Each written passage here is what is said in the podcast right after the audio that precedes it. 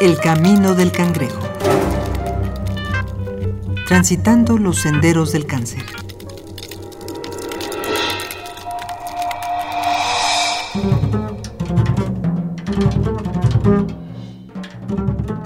Imaginemos un ejército desconocido, pero numeroso, que se adentra en nuestro territorio. Los soldados enemigos son amenazantes, pero desconocemos su naturaleza. Podrían ser torpes e inexpertos, pero también podrían ser fieros y sanguinarios. No podremos expulsarlos en una batalla de la noche a la mañana. Requeriremos planeación, estrategia y combate continuo. No todos los enemigos pueden ser eliminados con la misma arma. Algunos caen ante el cuchillo, otros más precisan de armas químicas. Y contra los más fuertes hará falta usar radiación. Y no puede haber sobrevivientes. Un solo enemigo que quede con vida podría asentarse en nuestras tierras y volver a colonizarlas.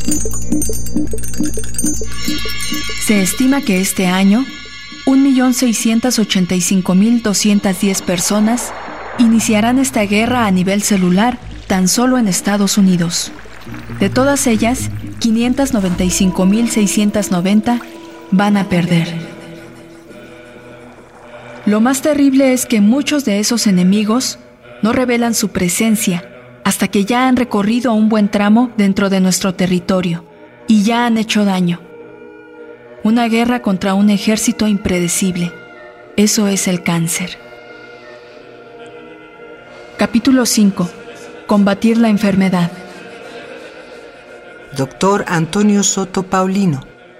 Efectivamente, el cáncer tiene muchos años pero haz de cuenta que estamos en pañales porque no sabemos en realidad cuál es el mejor tratamiento, ¿no? Hay veces en que tienes un tratamiento, pero te va a ayudar un poco a detener la progresión del cáncer, pero te afecta en otras células y te da otras complicaciones que a veces pues no queremos, pero que suceden, ¿no? Y lo más difícil para nosotros es que no tenemos una cultura de prevención. Si no te sientes mal y si no te ves algo raro, no vas al médico. Entonces esa falta de cultura de prevención es la que hace que por eso el cáncer siga teniendo los picos muy altos como principal enfermedad, ¿no? que es mortal para nosotros los humanos. Es necesario entender que el cáncer no es una enfermedad incurable. La gran variedad de tratamientos científicos que se pueden adaptar a distintos individuos, sumada a una detección temprana, han podido aumentar el índice de curación total hasta el 50% de los casos. En el 20% de los casos, puede tratarse como cualquier otra dolencia crónica donde se mantenga casi intacta la calidad de vida del paciente. Sin embargo, la detección temprana es un juego de azar con nuestro ADN. La variabilidad de las causas para el desarrollo de la enfermedad sumada a la ausencia de síntomas visibles al principio de la misma, forman el peligroso camuflaje del enemigo. Los exámenes médicos recurrentes parecen ser nuestra mejor defensa para evitar que el ataque nos tome por sorpresa cuando los síntomas y por lo tanto la enfermedad empiecen a manifestarse. Ruth Olivar Matos. Estaba en mi examen profesional de, de mi segunda carrera me desmayé totalmente en ese instante. ¿Por qué? Todo el mundo decía por presión, pues no, porque pues realmente creía yo que era, era una papa para mí el examen, pero fue algo que todo se me olvidó de repente y me desmayé y no supe más. Entonces, este, pues me llevaron al médico y, empezaron a hacer análisis y finalmente, este, pues vieron que estaba embarazada. Lo primero que dijeron es que eran, este, pues eh, dos niños, no era uno. Pues todo bien hasta, hasta precisamente los tres meses que empezaron los, los ultrasonidos. Vieron que pues sí era un niño, pero también era una bola al lado. Doctor Alfredo Lau López. ¿Cómo se diagnostica un cáncer? El cáncer se puede diagnosticar precozmente o se puede diagnosticar tardíamente. Si se diagnostica precozmente, entonces tiene posibilidades de llegar a curar. Si se diagnostica tardíamente, podemos intentar dar calidad de vida, pero su curación resulta difícil. No imposible, pero sí difícil. Para llegar a un entendimiento científico de la enfermedad, hay que tener en claro el hecho de que no existe un tratamiento o remedio que, por sí solo, resulte rápido y eficaz en un 100%. Es deber del médico encontrar o descartar la existencia de neoplasias en el organismo, como es responsabilidad del paciente la actitud que tome frente al tratamiento. Gabriela Romero. Sí, eh, o sea, es difícil. Digo, la verdad me fue bien. Bueno, en la segunda me fue un poco mal, pero este, la primera pues me fue muy bien y me sentía muy bien y dije, ay, ¿no? Qué bueno. En la segunda sí, ya me sentí mal, se me abrió la herida, estuve como un mes y medio con la herida abierta, porque después me la, me la volvieron a coser y fue un dolor espantoso, porque te queman la piel para poder volver a coser, entonces sí fue muy doloroso. Entonces sí ya te pones a pensar, ¿cuántas operaciones puedo aguantar, no? La anestesia, el, o sea, de la segunda anestesia me costó muchísimo trabajo despertarme, muchísimo. Entonces, este, pues sí, sí te lo planteas. Dices, tengo que tener un límite de, ¿no? Doctor Gabriel Minauro. El cáncer no da síntomas. Es decir, no hay síntomas tempranos. Prácticamente ningún tumor canceroso da síntomas tempranos. El dolor es una de las manifestaciones que se presentan en la mayor parte de las enfermedades, pero en los padecimientos oncológicos el dolor es tardío. Para cuando a un paciente le duele por cáncer es que es una enfermedad avanzada y muchas veces incurable. Precisamente eso es lo primero que hay que entender. El cáncer no da síntomas, así que uno tiene que acudir en búsqueda de estos tumores y, y, hay muchos estudios que nos permiten detección oportuna de la mayor de los tumores más frecuentes en México, pero tienes que acudir al médico aún sin síntomas. Doctor Antonio Soto Paulino. Pues digo, te, depende mucho del, del, tipo de cáncer, ¿no? Si hay cánceres que son demasiado agresivos, hay otros que no son tan agresivos, pero la presencia de los nódulos linfáticos que están inflamados, eso nos habla de que hay un proceso ahí inflamatorio, extraño en el cuerpo que hay que buscar. Más si hay fiebre, que no sabes cuál es el origen de la fiebre, si hay pérdida de peso, más del 10% en, dos, en uno o dos meses. O sea, si tú pesas 60 kilos y en menos de un mes bajas 6 kilos sin estar a dieta, entonces, ¿qué vale? ¿Qué pasó? Fiebre, cansancio, ¿no? la fatiga, la falta de ganas de hacer cosas. Entonces dices, oye, pues, ¿qué me está pasando? ¿no? Entonces ya cuando empiezas a interrogar qué has sentido de extraño, puede ser que pues, hace dos años empecé con un dolor en el epigastrio y tengo reflujo y, como algo con grasa, me siento muy lleno y en las noches me despierto porque siento que se me sube el chile, como dice la gente, ¿no? Entonces ya cuando le haces la endoscopía te das cuenta que hay unas úlceras o, o que hay ahí algo raro que está sangrando, pues le tomas la, la, biopsia y te das cuenta que tiene un cáncer, ¿no? Cuando lo detectas de esa forma. Pero te digo, si no lo detectas, rápido se va.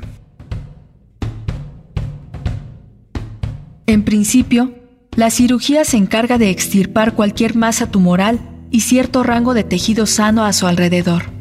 El hecho de que el tumor esté o no comprometiendo un órgano vital adyacente a él determina la naturaleza del mismo como operable o inoperable. En el caso de un tumor operable, la cirugía es la mejor opción para remover todo rastro de la enfermedad esta práctica resulta en un 90% de las curaciones de los cánceres sólidos. La curación quirúrgica ha vivido tanto tiempo como la historia clínica de la misma enfermedad. Sin embargo, no fue hasta el siglo XIX, con el descubrimiento de la anestesia, que esta opción dejó de ser peligrosa para los pacientes. Entre los años 30 y 50 del siglo pasado, se hicieron las primeras pruebas de radioterapia y quimioterapia. Se sabe que la radiación produce lesiones biológicas sobre las células, lo que inhibe su crecimiento. Además, la energía contenida en las radiaciones lesiona la integridad del ADN, lo que puede llegar hasta la ruptura de cromosomas, que afecta las estructuras mismas de la célula. Los tratamientos resultan efectivos, sin embargo, Los agentes químicos que se emplean para ellos son muy tóxicos. Esto afecta directamente a los pacientes, quienes sufren pérdida de cabello, disminución de glóbulos blancos y rojos, alteraciones en la piel y en las membranas mucosas, náuseas y vómitos. Hay muchos mitos y mucha información errónea al respecto. El paciente con, que, que tiene un tumor canceroso, lo primero que hay que ofrecer en la mayor parte de las veces, no siempre, es cirugía. No todos los tumores malignos operan. Hay unos que se tratan de forma exitosa con medicamentos, quimioterapia, inmunoterapia, eh, hormonoterapia. Hay otros que sí requieren forzosamente la cirugía. Pero en general son los tratamientos, en la cirugía, la quimioterapia, la radioterapia, la hormonoterapia y hoy en día la inmunoterapia, los más comunes. Y es una combinación de todos estos tratamientos los que logran las mejores posibilidades de curación. Actualmente, se desarrollan nuevos tratamientos que buscan ser más efectivos y menos dañinos que los actuales. Desde la inhibición del crecimiento de las neoplasias utilizando hormonas, hasta la modificación del ADN para eliminar el cáncer desde su raíz genética. Las vacunas anticancerosas están en desarrollo, pero en lo que los especialistas logran confirmar su efectividad, ¿a qué podemos recurrir? Doctor José Martínez Sánchez. La esperanza es, tiene que ser nuestra bandera. No le podemos decir al paciente, oiga, ¿cómo que, es uña de gato? No, no, no. O hay muchas, ¿no? El cascabel, este, que sabe a pescado, lo he probado. Lo he probado. No, pues sí, si la gente lo quiere, pues que lo haga. Que lo, que lo tome. Oye, es que conozco un curandero allá en, ¿cómo se llama? Eh, en la sierra, en San Luis Potosí. ¿Puede ir? Sí. Este, ¿Usted cree en eso? Sí, pues adelante. oye, es que este, le estoy rezando a, a la Virgencita. Pues rézale. O sea, no tenemos por qué cortar esas esperanzas, ¿no? En este capítulo contamos con la participación de Dr. Antonio Soto Paulino, médico cirujano, coordinador de enseñanza del Departamento de Anatomía de la Facultad de Medicina de la UNAM. Doctor Alfredo Lau López, profesor de cirugía de la Universidad de La Habana, con estudios en biología molecular y cirugía oncológica. Doctor Gabriel Minauro, cirujano general, oncólogo, especialista en cáncer en cabeza y cuello. Y del doctor José Martínez Sánchez, psicólogo y psicoanalista, especialista en cuidados paliativos en el paciente oncológico. Y los testimonios de Ruth Olivar Matos y Gabriela Romero. El Camino del Cangrejo es una producción original de Radio UNAM. Voz Dulce García. Guión Mario Conde. Producción Oscar Peralta. El Camino del Cangrejo. Transitando los senderos del cáncer.